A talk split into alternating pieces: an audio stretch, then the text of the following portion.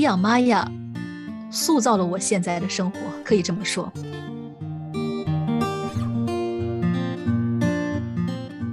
一只手在签字，另一只手抱着他，他呢就睁着大眼睛，牢牢地盯着我的脸看，一直盯着我的脸看，而且他完全没有哭。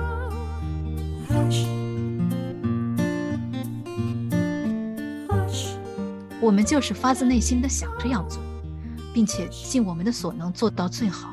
我们不会假装我们是有多伟大的人，我们就是普通人，希望给没有家的孩子一个家，让他们快乐的成长。我想原因就是这么简单吧。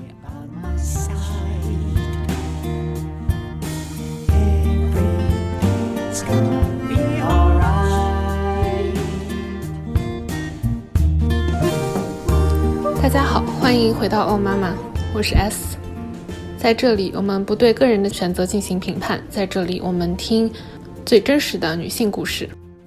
会把前面的 slogan 改一下，是因为今天我们的嘉宾是一位美国妈妈，但是她有一个中国女儿。跨国收养是一个很庞大的群体，光是美国的话，从一九九零年左右开始到现在，就收养了近十万的孩子。在最初的十几年里，这些孩子大多都是身体健康的女婴，因为当时社会的环境、政策、文化等等原因，包括今年的奥运会上，我们也看到好几位被美国和加拿大的家庭收养的女孩。希望这两期节目可以让更多人了解到他们的经历、他们的故事，这些家庭他们的付出和收获，这些孩子他们的失去与得到。那我们就来听 Melissa 的故事吧。Hi, Melissa. Melissa，你好。Hello. 你好，很高兴来参与节目。I I really 首先的话，我非常非常感谢你能和玛雅一起来做这个节目，因为我们下一期会采访玛雅。嗯，虽然我们已经认识了有五六年了，而且我也大概的知道你们两位的故事，但是今天我还是非常的激动吧，因为有一些问题，我觉得是比以往我们聊的问题要更亲密一些。嗯，所以我也很好奇这些问题。那么首先的话，可以请你介绍一下你的家庭成员吗？我家里有我和我女儿玛雅两个人。我从中国领养的女儿玛雅已经快要二十五岁了。好的，谢谢。你收养玛雅的话，是我邀请你们的重要原因之一，因为我觉得你们俩的关系是非常特别的。很多中文听众也许都很少知道这个国际收养群体的故事。嗯，拿我自己举例子的话，我第一次知道有女孩子被从中国收养到美国是二零一三年的时候，那个时候我已经在美国生活了一段时间了。那为了我们的听众的话，你可以给我们介绍一下你和玛雅是怎样成为一个家庭的吗？比如说你是怎么知道可以跨国收养孩子这件事情的？这个要追溯到九十年代中期，那个时候我在很认真的考虑是不是要成为一个母亲。有一次我去拜访一个朋友的时候，我告诉了他我的这个想法，然后他就。提到了他的另外一个单身的女性朋友。我当时四十五岁，这个单身女性朋友比我年轻几岁。我的朋友就给了我一张纸条，上面就写了这个女性朋友的名字，还有电话号码。我当天晚上就给她打了电话。嗯，她叫 Rose。原来当时 Rose 很快就要去中国迎接自己的孩子了。她那个时候已经走了很久的流程，她就告诉了我整个流程，告诉我她都做了哪些事情。然后她就非常的鼓励我。也去尝试这个途径，并且给了我 China Adoption with Love 机构的联系方式。我第二天就给这个领养机构打了电话，他们的负责人是一个来自中国的女士。第三天我就去了这位女士的家去向她了解整个的领养流程。那天早上我就跟她签了合约，在我签约后的一年整，我去中国接到了我的女儿玛雅，而在那之前会有。机构来家里做测评，判断我是否有能力养育一个小孩，成为一个母亲。他们也会判断我是否有经济能力。我通过了测评后，给福利院也交了钱。再之后，我就和其他几个家庭一起飞到中国去迎接女儿。像这种出行小组，一般由四到十个家庭组成。我们和小孩一般是统一让一个在北京的机构来配对。谢谢你分享这些细节。你之前的话提到了会有机构来把家庭和小孩配对，你会知道任何关于这个听起来感觉非常黑箱操作的配对过程吗？黑箱是一个非常准确的形容词，因为在我了解到的情况里，从来没有家庭或者记者被允许去所谓的配对房。我只知道我们会被要求去填很多信息，回答很多问题，然后我们的信息和照片会被拿进这个房间里。啊，好多人会说，这个房间里发生的事情就像是月老的红线，把孩子，通常是女孩子和我们连到一起。我就被和玛雅连到了一起。嗯，我真的觉得这个过程就感觉非常的神奇，因为这么多的孩子和家庭，他们的命运都被一些就也许从来没有见过你们，也并不会见到你们的人就给决定了。感觉这个过程真的有点奇妙，但是我觉得同时的话也是让人觉得挺难过的，因为比如说玛雅的命运就这样被决定了，当然是很好的事情，但是就总之是非常复杂的情情绪吧，就对这件事情。我非常同意你的说法。我觉得他们一出生，他们的命运就伴着一种很深沉的伤感。这里有很多重的原因，因为他们是女孩，但是父母或者是祖父母想要男孩，因为计划生育政策，因为文化上、经济上、体力上，很多家庭更想要男孩，等等等等。所以那个时候有那么多的女孩被送到了福利院。我们九十年代中期去福利院的时候。看到的绝大多数都是女孩子，再后来一点被收养的孩子中，性别比例开始慢慢平衡，有了越来越多的男孩。但与此同时，身体有残疾的孩子也增加了。我觉得你说的很对，在我终于和我的女儿团聚的时候，我感受到了巨大的快乐，但是这种伤感也一直伴随。我知道每个家庭的话会收到一张被配对孩子的一寸照片，就是在你去到中国领养他之前。那么你还记得你收到玛雅照片时候的那个时刻吗？记得，记得，我非常清楚的记得我得到他的那一刻。那是一张很小很小的正方形的照片。我从来没有想过把照片放大，但是我注意到我的出行小组里，大多数的家庭都把那张小照片给放大了。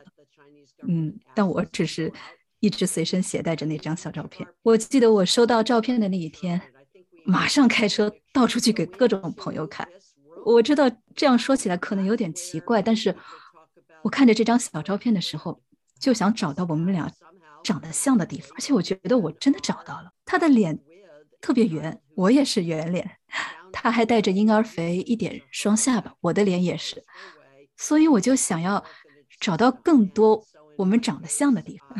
当然我知道我们没有血缘关系，但可能这就是。作为母亲的直觉吧。那从你拿到照片到你飞去中国接他，这个中间隔了有多久的时间呢？确切的日子我记不得了，但起码隔了好几个月，可能有三四个月吧。所以我带着照片生活了一段时间。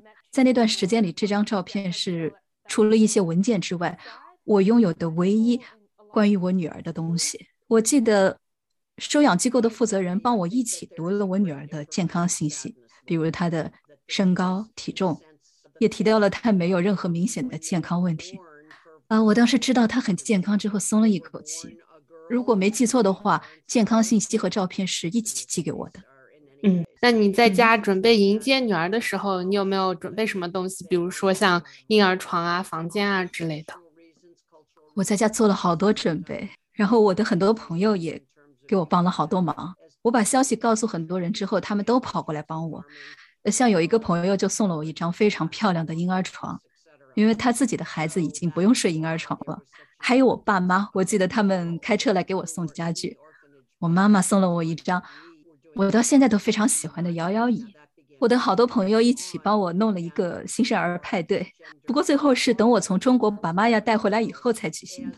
他们都特别大方，送了我好多礼物。在我去中国之前，我就把婴儿房给布置出来了。那我想你在拿到女儿的信息和去中国接她的这几个月里面，一定非常的兴奋。那你还记得你到了中国之后第一次见到玛雅的感受吗？呃，可以，我可以说说我自己的感受，还有跟我一个团的另外两个家庭的感受。我记得有两家的父母是在酒店的大厅接到他们的孩子的。那个时候，我们整个旅行团的人都在酒店大厅里围观，所以现在想一下，整个过程对婴儿和父母都是一个挺大的冲击。但是我们当时都特别激动，完全没有办法控制自己。我自己是在常州的孤儿院见到我女儿的。我们旅行团有八个家庭，其中五个是在常州的孤儿院见孩子的。当时我们从南京坐大巴坐了大概一个小时的车到了常州。到那之后，先在旅馆入住，第二天才去的孤儿院。我记得我们的小巴士车开进了一个院子，然后我们走上台阶进了一个房间。我对两件事印象特别深刻，一个是桌上有为我们泡的茶，另外一个就是桌子上有一大碗荔枝。我们等了很长一段时间，因为当时是六月，所以还挺热的，所有人都特别紧张，我们都很紧张的坐在那里想着同一件事：我们的孩子什么时候会来？然后突然间有人说：“孩子们来了。”我当时把我的相机给了一个人，让他帮我们拍照片和视频。他们拍到了在房间外面福利院照顾孩子的工作人员把孩子一个一个抱出来的那个场景。所以我知道，当时有五个工作人员和小孩一个一个出来的。玛雅是第二个或者第三个小工作人员把玛雅抱进来之后，他把孩子递给我。我当时就在想，这个时候会发生什么事呢？我们之前在酒店里看到的。孩子们都哭了，这一点我非常理解，我们大家都非常理解，因为这些工作人员是孩子们最熟悉的人，而我们只是陌生人，并且我们这些陌生人还和每天照顾他们的人长得不一样，闻起来也不一样，我们举手投足都不一样，所以我当时也很忐忑吧，不知道玛雅是不是也会大哭起来，如果她哭了，我要怎么去安慰她？但是事实上，不知道为什么。我抱住她的时候，她一下子就找到了一个舒服的姿势。我记得我们一起坐在沙发上，我需要一只手签一些文件，另一只手抱着啊。哦，你可能觉得我说的太详细了，我不是因为记忆力特别好才记得这些事情，因为我让我朋友帮我拍照片了，所以我有很多很多当时的照片。我当时带了很多小玩具给玛雅让她玩。照片里的我，一只手在签字，另一只手抱着她。他呢就睁着大眼睛，牢牢地盯着我的脸看，一直盯着我的脸看，而且他完全没有哭，他就是一边看看我，一边看看玩具。签好字之后，我们就走到外面的小阳台上，一起拍了一张照片。哦，那张照片里他还是牢牢地盯着我看，我也在看着他。虽然也许是我想太多了，但是。我真的觉得我和玛雅，我们之间有一种一见钟情。我们第一眼看到对方，就感受到了和对方的连结。我在那个瞬间就感受到了做母亲的体验。而在那之前，我我从来没有和任何人有过这样强烈的情感上的连接。这个很美好的开始吧，给我们将来的生活打下了很好的基础。拍完照片、签完字之后，我们当时以为。啊，可以领走孩子了，但事实上，小孩那天晚上还要在福利院过一晚。啊，尽管我们当时只见了一面，但这个消息实在太难以接受了。刚刚见到面的孩子就这么分开，唉，啊，不过还好，福利院的工作人员邀请我们去参观福利院内部。去福利院里接孩子本身已经是很不常见的事情，一般都是。福利院把孩子带到酒店里，但是那天我们可以在他们把我们的孩子放回各自的婴儿床的时候，一起进去看。所以，我们不仅看到了当天我们要收养的五个小孩，我们还看到了福利院里的所有孩子，并且还可以拍照片、拍视频。直到今天，我都还记得那些孩子并排坐在各自婴儿床里的情景。但是最后我们还是要离开，嗯，不能带走我们的孩子。当天把刚刚遇到的玛雅留在福利院里，真的是我做过的最艰难的事情了。然后第二天我们要先坐大巴回去南京，到省厅里再签一些文件，然后晚上我们会再回到常州，去福利院里，再之后就可以带着我们的孩子离开了。所以我们满心期待，以为到了福利院，我们就可以再见到孩子，就可以带着孩子回到酒店里，开始我们的新生活了。呃，那一天的等待真的已经非常非常漫长了，但我们都没有想到，福利院的工作人员还摆酒给我们，你懂的，中国的那种酒席，不停的上菜，酒也喝了好多轮。每一次上菜，我们都以为是最后一道菜了，结果又上了一道菜，我们都知道福利院是非常友好的，想要表达感谢才设宴款待我们。但是我真的特别特别着急，我就是特别特别想再见到我的女儿。一整晚我都在想啊，这个酒席真的好久好久，终于不知道过了多久，这个酒席终于结束了。我都已经记不太清楚那之后发生的事情了。总之，等我回过神来的时候，我已经坐在了开往酒店的大巴上，而玛雅坐在我的大腿上。那个时候已经很晚了。我回到酒店之后，我什么都不想做，就想睡觉。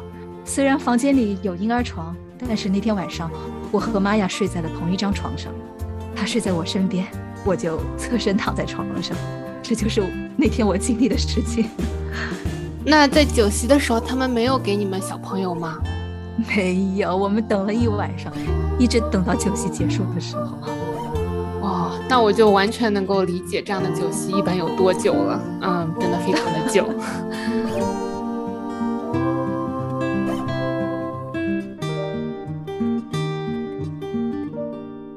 Now you have Maya. Yes, finally. Do you feel like? 那我们时间的话，终于到了你和玛雅团聚的时刻。嗯，你会觉得你需你有需要去学习做一个母亲吗？比如说最基础的，你会知道怎么样去喂他吃东西，怎样照顾他的吃喝拉撒，嗯，或者他那个时候会不会穿尿布，你会不会要知道怎么去换尿布这些事情？Definitely does. Although as you know in China，尿布是肯定会穿的。嗯，虽然那个时候中国人可能不像美国人那样在意尿布，但当时福利院给他们都打上了尿布，我们自己也有准备很多带过去。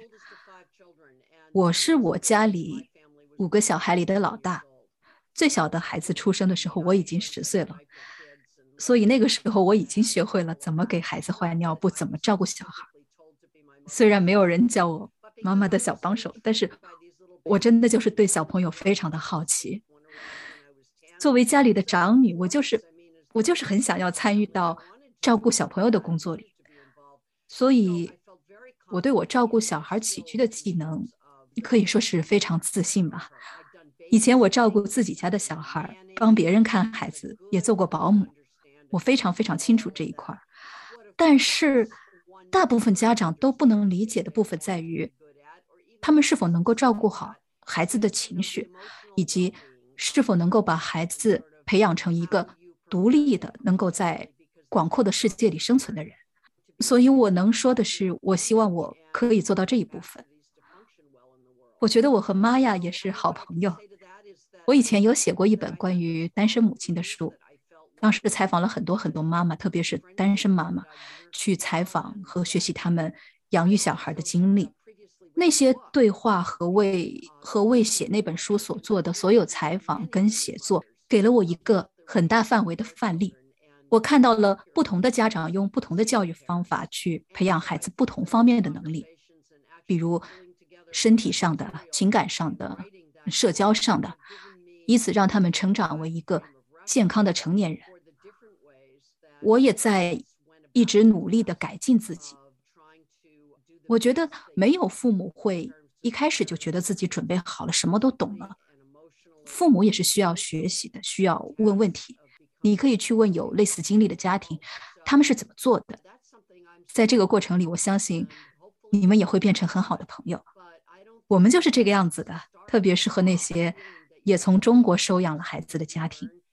我们有一个组织叫 Families with Children from China，孩子来自中国的家庭。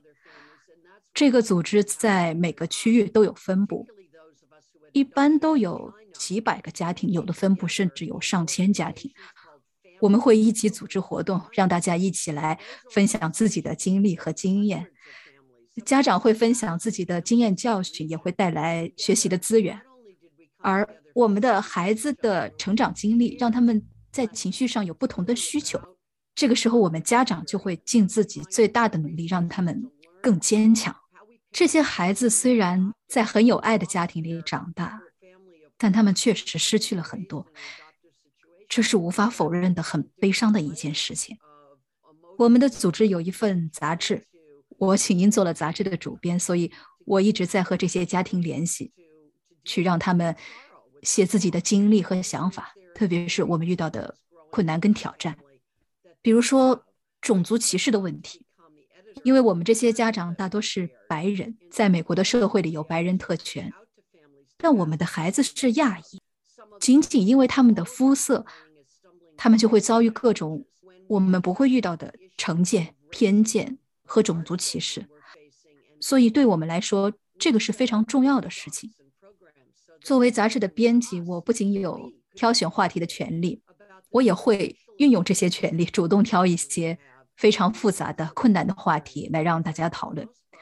所以，和一般的收养家庭相比，通过编辑这些家庭写的故事，我觉得我在这方面是有一定的基础的。它对于我来说是一份非常棒的礼物。其实，我原本是抱着。回馈这个群体的心情，义务的来做杂志编辑的这份工作的。但是现在回想起来，我从这份工作中获得了很多很多。嗯，对，因为我也会很关注这个群体，所以我觉得对我来说的话，这个国际上的群体让我觉得最棒的地方就是这个群体的存在。嗯，就会有这么多人会聚到一起去持续的讨论，去表达他们的经历。并且我感觉他们对彼此的故事都可以产生共鸣，就非常的支持彼此。嗯，虽然我只是远远的观察这个群体，我就我就觉得我学到了很多，因为我感受到其中这种嗯表达的力量以及互相支持的力量。那我就会想，我也想要组织这样的小组，希望可以让有和我有类似经历的人也聚到一起，彼此支持。这样，所以我真的觉得你们有这样的组织非常非常非常好。谢谢。我们一开始做的是真正的倾听韩裔被收养者的经历。美国参与朝鲜战争以及那之后，韩国很多孩子都成了孤儿，所以当时美国的一些家庭选择了把来自韩国的孩子带入他们的生活。二十世纪五十年代和六十年代初，这在美国历史上是一个特殊时期。当时有这样一种感觉。美国是看不到人的肤色的，有一种我们是一个大熔炉的感觉。如果你来到这里，那你就是美国白人家庭的一员。如果你现在是我们中的一员，那么我们就会对你一视同仁，我们对你的爱是无差别的，因此一切问题都会得到解决。但是随着这些被收养的韩裔孩子，随着他们年龄的增长，尤其是很多人到了上大学的年龄，那个时候也刚好是我们这些人。从中国收养孩子，成为新手父母的时候，直到那个时候，我们才听到这些含义被收养者说：“不不不，不是这个样子的。”他们说：“不不不，当你们作为一个白人家庭抚养一个有色人种的孩子，你必须承认种族的存在，你必须积极的承认这种差异，你必须在更广义的社会里支持这个孩子。从聆听这些。”韩义被收养者的讲述里，我们意识到了他们想要的是什么样的家庭关系。他们希望自己的家庭是更大社群的一部分，希望他们在社群里是看得到种族问题的。所以，我们当时基本上是站在他们的肩膀上创建了这些组织，这样我们就不会再犯以前犯过的错误。嗯嗯。原来是这样，我倒是确实在 YouTube 啊，嗯，网上会看到过很多韩裔的，嗯，被收养的人。我以前也一直在想，为什么有那么多韩裔的小孩？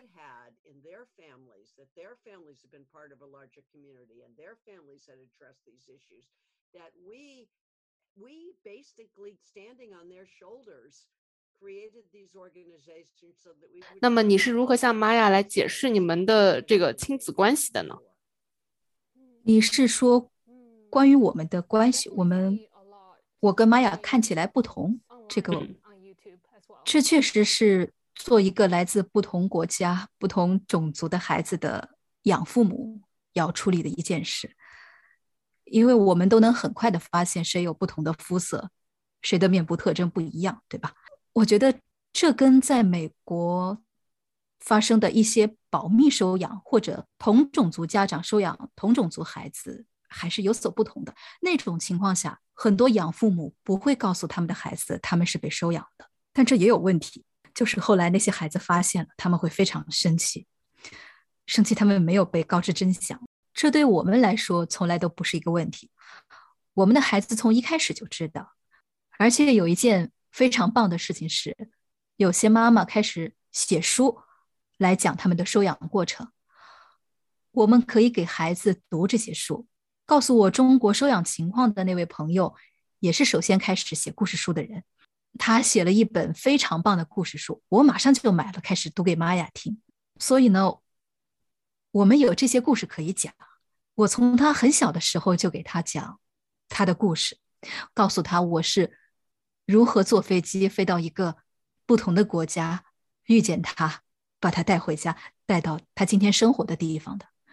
虽然刚开始他也是不能够完全理解故事的含义。但是这些故事就在我的一遍遍讲述中，在他的身上生根发芽。所以呢，所有这些都是我们关系的一部分。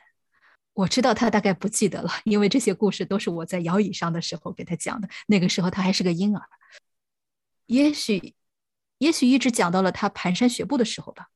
但是从一开始，这些故事就是他能从故事书里学到的东西，而且我也。一次又一次的讲这些故事，当他到了可以集中注意，从镜子里看到自己的时候，他知道他看到的我们看起来不同，所以这些话题就是没有办法躲避或者说逃避的。我比较早的学到了一个很重要的问题，可能是从他育儿所的工作人员那里学来的，但也来自我读的一些东西，就是。我们需要直接回答孩子提出的问题，不要觉得你需要给出一个百科全书式的解答。孩子提出一个问题，我们诚实的回答，就是这样。你也不需要解释的多么详细周密，但是你要永远在那里为他们答疑解惑。还有一件事是经常发生的，虽然我和玛雅很少遇到这种问题，但是我听到很多家庭都说过这种情况。他们和孩子出门，嗯，比如说在超市排队，旁边的陌生人就觉得他们有权利在孩子在场的时候去问他们想问的任何问题。比如他们会问：“因为你的孩子花了多少钱？你怎么弄到他们的？”等等。作为一个家长，你需要时刻准备好，如何在这种让孩子听到会很尴尬、很难搞的情况发生的时候。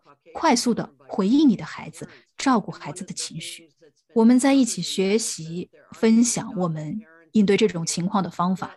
你也知道，人总是很好奇，他们往往会问一些不合适的关于孩子的问题，就好像看不到孩子就站在那里一样。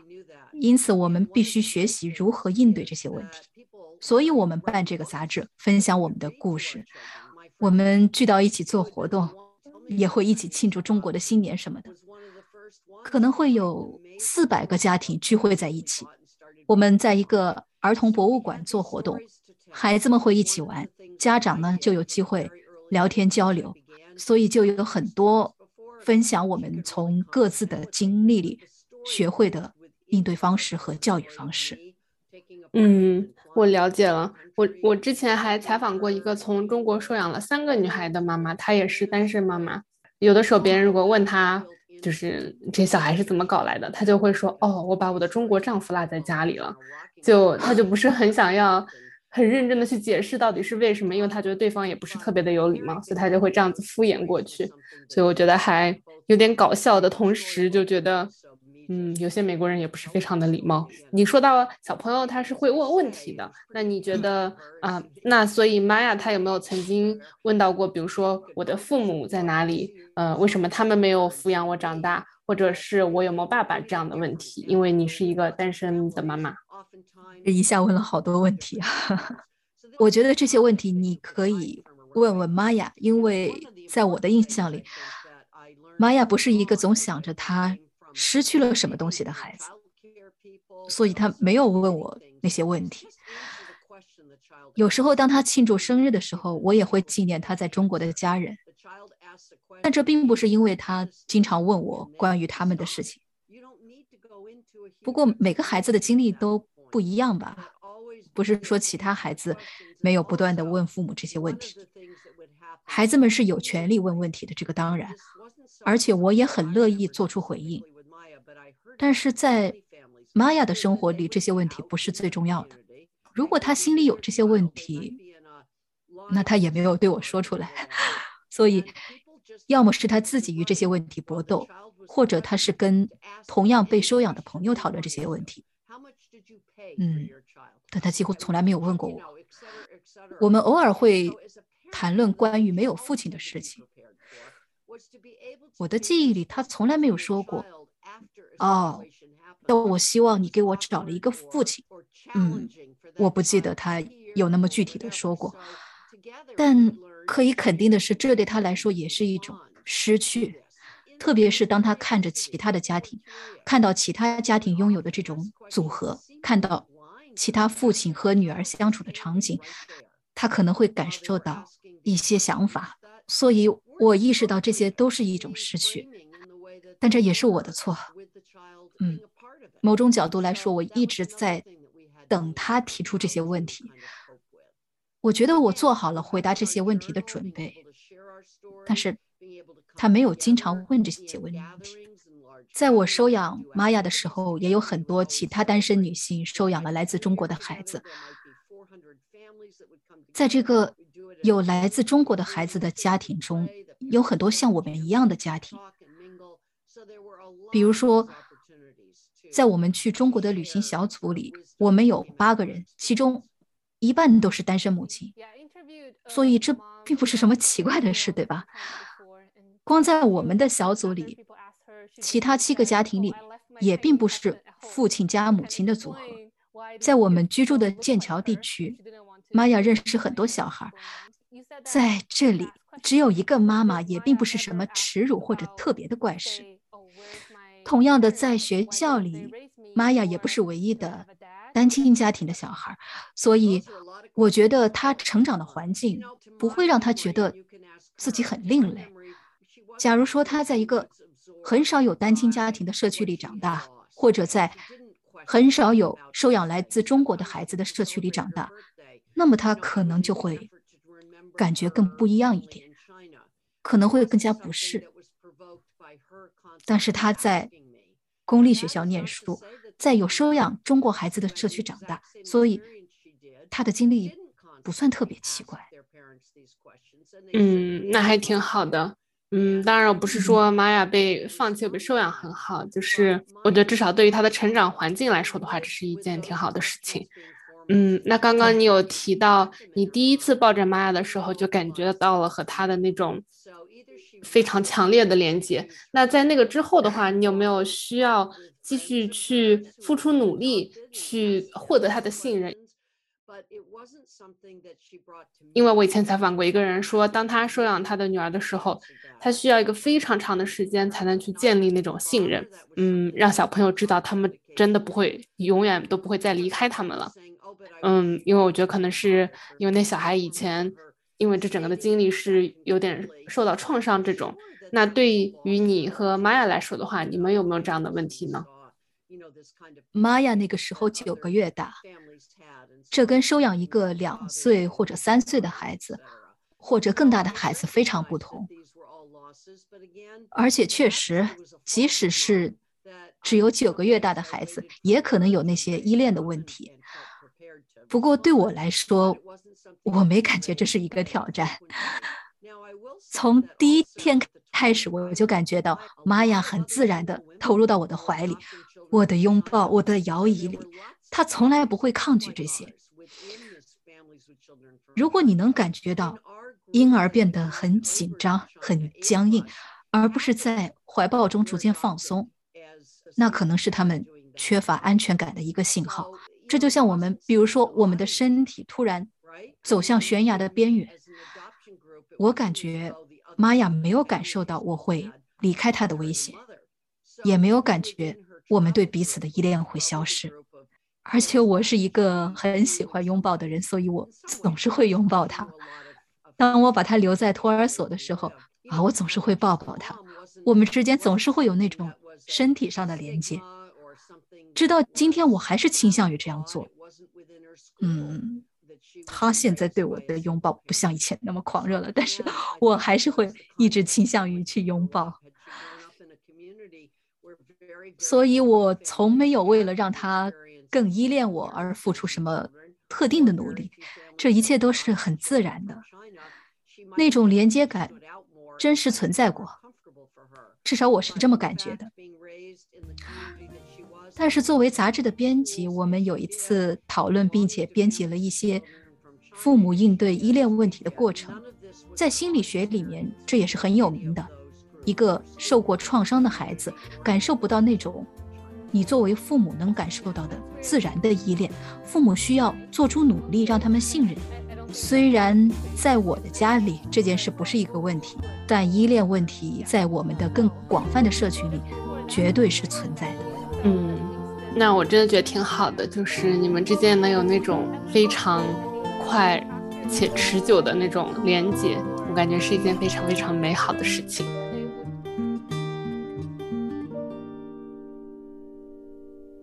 So next question is 那接下来这个问题非常的大，嗯，我有想要尝试去问的更具体一点，嗯，所以问题的话呢是，我想问的是，抚养玛雅如何改变了你的生活？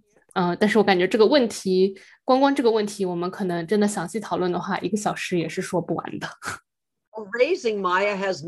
抚养玛雅，塑造了我现在的生活，可以这么说。虽然我不知道为什么，但是这段经历是我一直都梦想拥有的。除开自私的角度，我觉得我确实拥有成为一个优秀的家长的技能。因为我在收养玛雅之前有过一次失败的婚姻，当时我没有在生活中找到另一个伴侣，但是成为母亲对我来说有一种非常强烈的吸引力。我很高兴，终于在四十五岁的时候坚定地听取了自己的意见，一个人做了决定。现在的我完全没有办法想象没有收养玛雅的生活，我我真的都没办法开始想象。就我而言，回顾我的生活，这四分之一个世纪，这二十五年，是我生命中最有意义的部分。我无法想象我的生活中。没有成为他的母亲的经历，我就感觉不可能。虽然这当然是有可能的，但是，假如说我没有碰到那位朋友，假如说他没有给我 Rose 的号码，假如说我没有到中国来，我就不会成为玛雅的母亲。这一切当然也是有可能发生的。但是，我觉得冥冥之中有一根红线，让我和玛雅的相遇。让这所有的一切都串成了注定要发生的感觉。现在的我完全是以玛雅的母亲的视角来看待这个世界的。我从事气候倡议工作也是出于这个角度。我逐渐成为一个气候倡议者，这很大程度上是来自于我是一个孩子的母亲，这是我的动力。而这个孩子也有一天有可能成为另一个孩子的母亲。这是我做出的一种代际之间的承诺。我过去总是对玛雅说：“我的责任是保证你的健康和安全。”啊，虽然肯定还有其他的，但是，比如说在游乐场上，我的责任是保证你的健康和安全。现在我的责任仍然是让他和他的孩子们保持健康和安全。通过玛雅母亲的视角，我深入的参与到气候倡议中。因为如果我们不能为后代提供一个宜居的气候，那么我们不仅威胁他们的健康，危及他们的安全，我们还危及作为一个父母的一切。所以我想说的是，玛雅进入了我的生活，重塑了我的生活，完完全全就是这个样子的。我现在正在写一本关于我经历的七十年代事件的书，那些事件对后来的女性权利问题。产生了很深的影响。我想讲出这个故事，是因为我觉得这是一个可以留给我女儿的重要的故事。对她来说，这也是一个重要的故事，是可以和他的女儿分享的故事。而且我要说的不仅仅是他和他的女儿，更是下一代的女孩和男孩，年轻的男性和年轻的女性，以及未来的每一代人。这里有一种。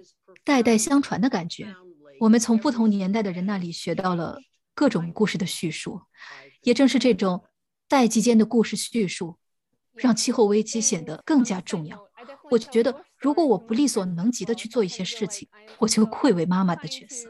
所以，抚养玛雅对我的影响是非常非常深刻的。它彻底的改变了我每一天的生活方向和方式。嗯，我也想说，其实我也会和我的朋友们分享你的故事。感觉我就是也是正在尝试着带着你的故事，想要把你的故事带去更远的地方。嗯，这样，所以我经常会告诉别人这一位我在波士顿遇到的非常非常优秀的女性的故事。嗯，我希望有更多人可以了解你的故事和你们的故事。这样，我认为和父亲的角色相比。母亲通常肩负着一些社会性、更关心传承的思维方式。一旦成为母亲，养育小孩，这种思维方式就会成为母亲们身份认同的一部分，驱使着他们希望为他们的后代的生活保存、保护一些东西。在我成为一个母亲之前，我也许理性上理解这一点，但是我是一直到成为玛雅的妈妈之后。才真正的彻底的理解了这种心情。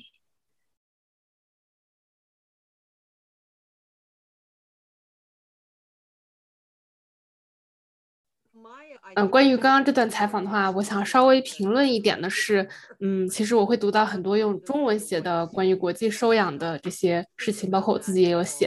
嗯很多人会说啊，这些白人他们真的是伟大，他们像救世主一样，他们花很多很多钱帮助这些孩子，怎样怎样之类的。嗯，就那你是会怎样看待这种会感叹说啊，你们这是救世主的这种感叹？嗯，你有什么想法和评论吗？我觉得，说实话，玛雅给我的生命带来了更多的礼物，这比我给予他的东西更多。我们绝对不是所谓的白人救世者，我从来没有往这个方向想过。嗯，当然我只能代表我自己，我不能代表所有的收养家庭。但是，当你理解中国的一孩政策，当你了解到那么多的女孩在那样的时代背景和文化背景下被放弃了，仅仅因为她们是女孩，那么多孩子可能会在福利院里长大，没有自己的家人。就想象一下吧，不管在哪个国家，但特别是在中国，家都是一个人最基础的支持，并且当时的福利院里有很多很多的女孩子。这就像在那之前去战后的韩国、饥荒的埃塞俄比亚、曾经的俄国、罗马尼亚等国家收养孩子的美国人一样。我在了解到这些情况之后，我就觉得，既然我有这个能力。也有这个意愿，并且中国有这些收养机构和比较完善的流程，那我为什么不去呢？我就去了。我只是觉得一些美国人有这个心，也有这个能力，他们有给孩子们一个家的渴望。除此之外，我只希望我真的可以好好照顾这些孩子。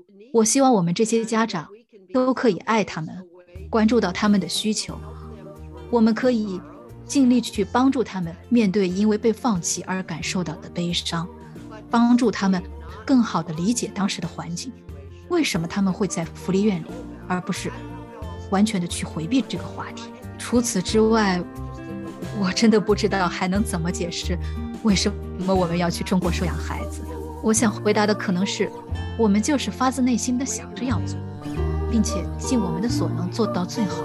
我们不会假装我们是有多伟大的人，我们就是普通人，希望给没有家的孩子一个家，让他们快乐的成长。我想原因就是这么简单吧。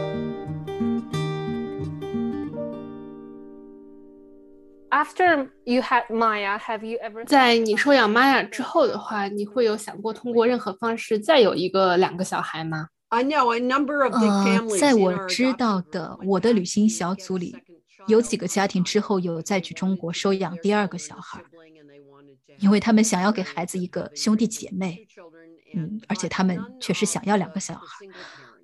但是我们那个组里的单身妈妈都没有再去收养玛雅的时候，我已经四十五岁了，并且我认真考虑了我的能力，包括精力和财力方面。最现实的部分，我的房子只有两个房间，一个是我的，一个是玛雅的。而且在我们住的那片区域，生活开销相对是比较高的，所以非常实际的来说，我确实没有余力了。不过要说玛雅跟我表达过不太满意的事情里，他几乎没有疑问过为什么他没有一个爸爸，或者关于他的亲生父母，但他确实有提到为什么他是家里唯一的小孩，为什么他没有兄弟姐妹。虽然他有关系非常亲近的表姐妹，但是我确实希望我当时有能力能够再养一个孩子。如果我当时更年轻一些，或者我住在一个房价更低一点、儿童托管费用更便宜一点的城市，我也许真的会再去收养一个女孩。而且我考量了一边工作一边做一个好的家长，同时有时间陪伴玛雅的能力。把这些所有因素放在一起，我真的觉得我只能做好玛雅一个人的妈妈，做不到其他的。也不是说我从没有想过其他的，但综合考量各种情况对玛雅和我的影响，也许这不是最好的决定，但人只能做出当下能够做出的最好的决定，不是吗？嗯嗯，完全理解的。我绝对不是在批评或者评判你当时的决定，我就只是很好奇这个问题。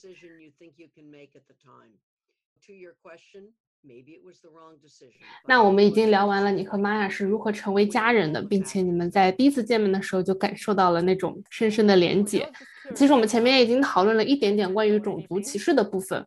那我猜想的话，也许你会有过被陌生人凝视，或者是被问到一些很没有礼貌的问题。你可以给我们举一些例子吗？我其实真的一下子想不起来，因为在我们所在的城市，玛雅去的公立学校都都都是非常的多元化的，并且有好多像我们这样从中国收养孩子的家庭。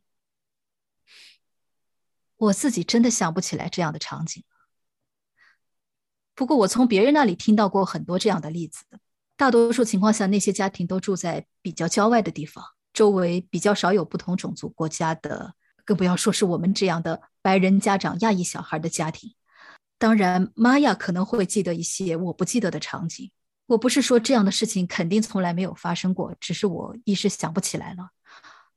而且，我觉得这种事情更有可能发生在玛雅一个人在外面的时候，当他。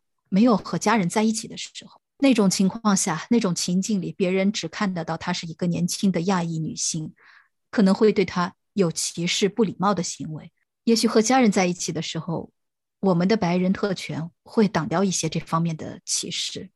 现在回想起来，我会希望他跟我分享更多这方面的事情。也许是其他人取消了他眼睛的形状，或者是把他套进各种亚裔的刻板印象里。我也是后来从玛雅的各种采访中才知道，当他不和我在一起，或者没有和他的白人亲戚们在一起的时候，他确实会经历一些歧视。这些事情是不会在我们也在场的时候发生的。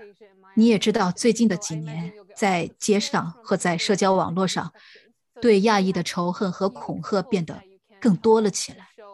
所以我能想象出来，在他一个人出去的时候。他可能会经历那些我在网上读到的针对亚裔的歧视。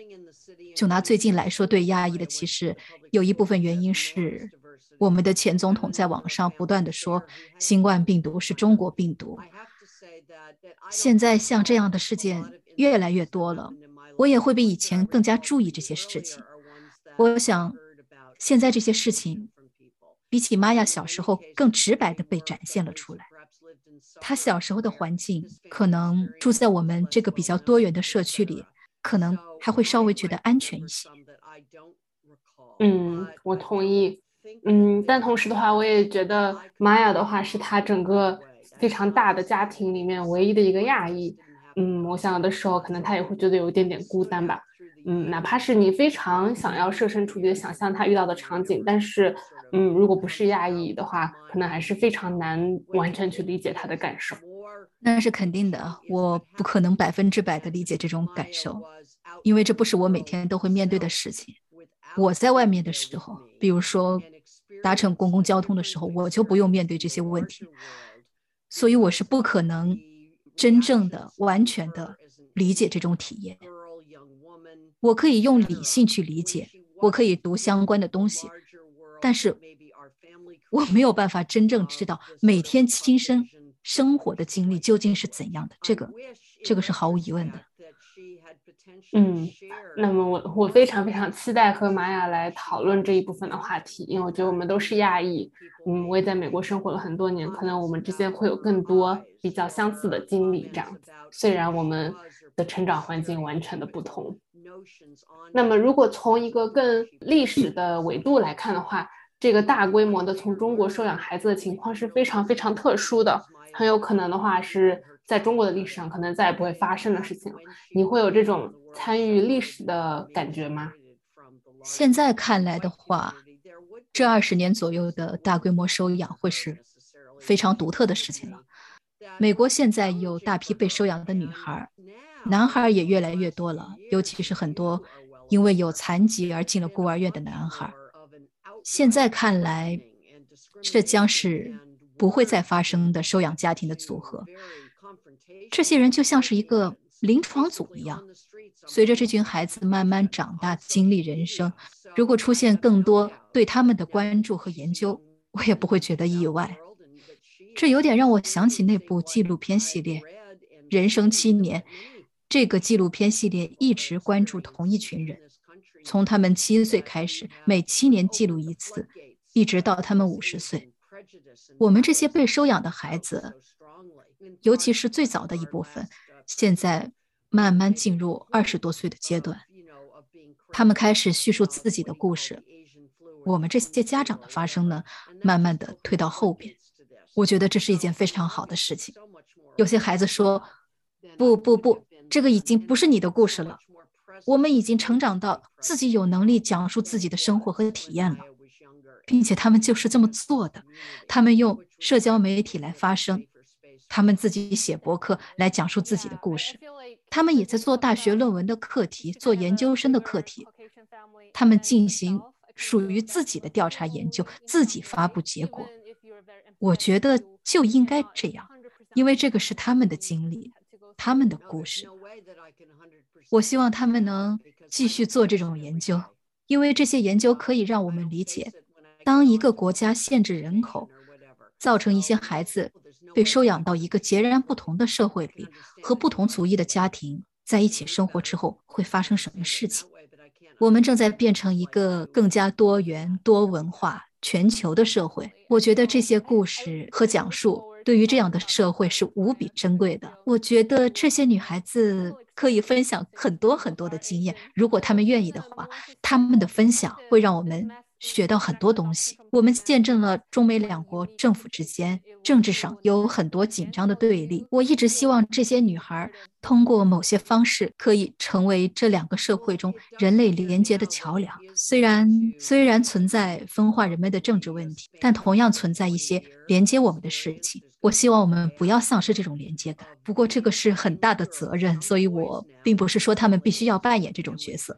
他们可能不愿意，这个完全没有问题。虽然 我设想过，在我的想象里，我一直想象着他们可以扮演这种关键的角色，提醒所有人，作为人将我们连接起来的东西，有时候比那些分化我们的问题更加强。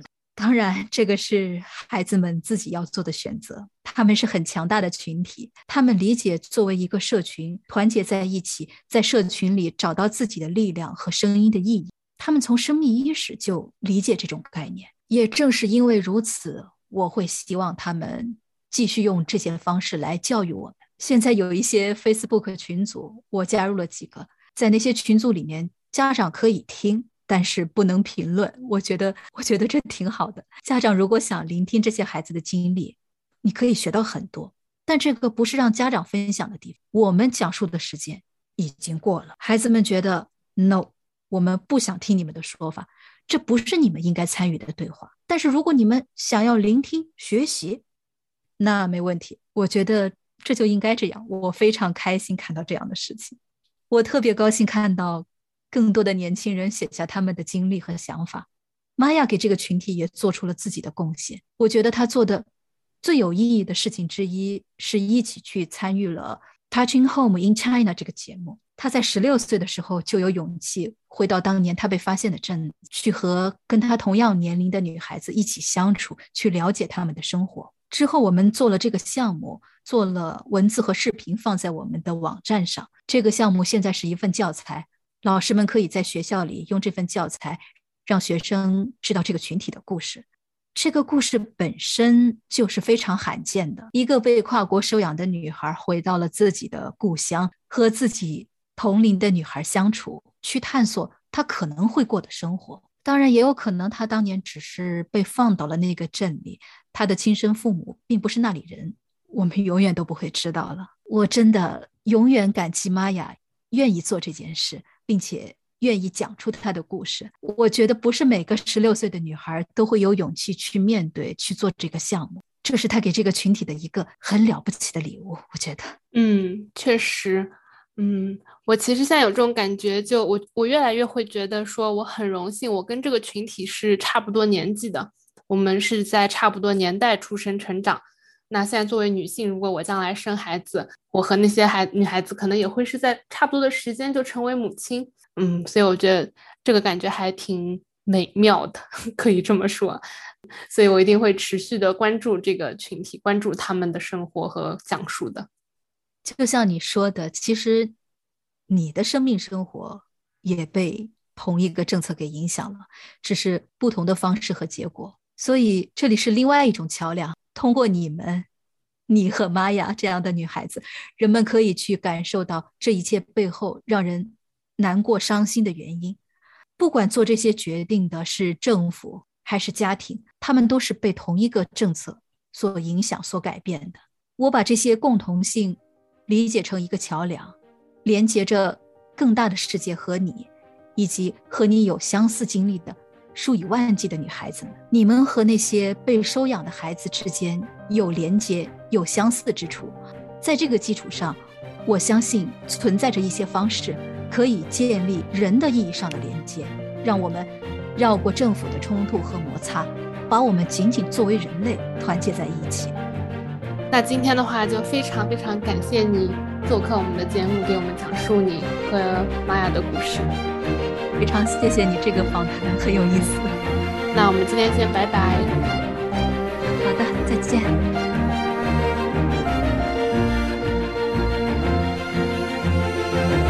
以上是今天的节目。我最近在爱发电上开通了页面，如果你想要支持我更长久的做出更高质量的节目，欢迎到爱发电上支持我。链接在 show notes 里。如果你喜欢这期节目，欢迎分享给你的父母、朋友，在社交媒体上分享，也欢迎你在 Apple Podcast 上给我们打五星好评，让更多人发现这档节目。我们后会有期。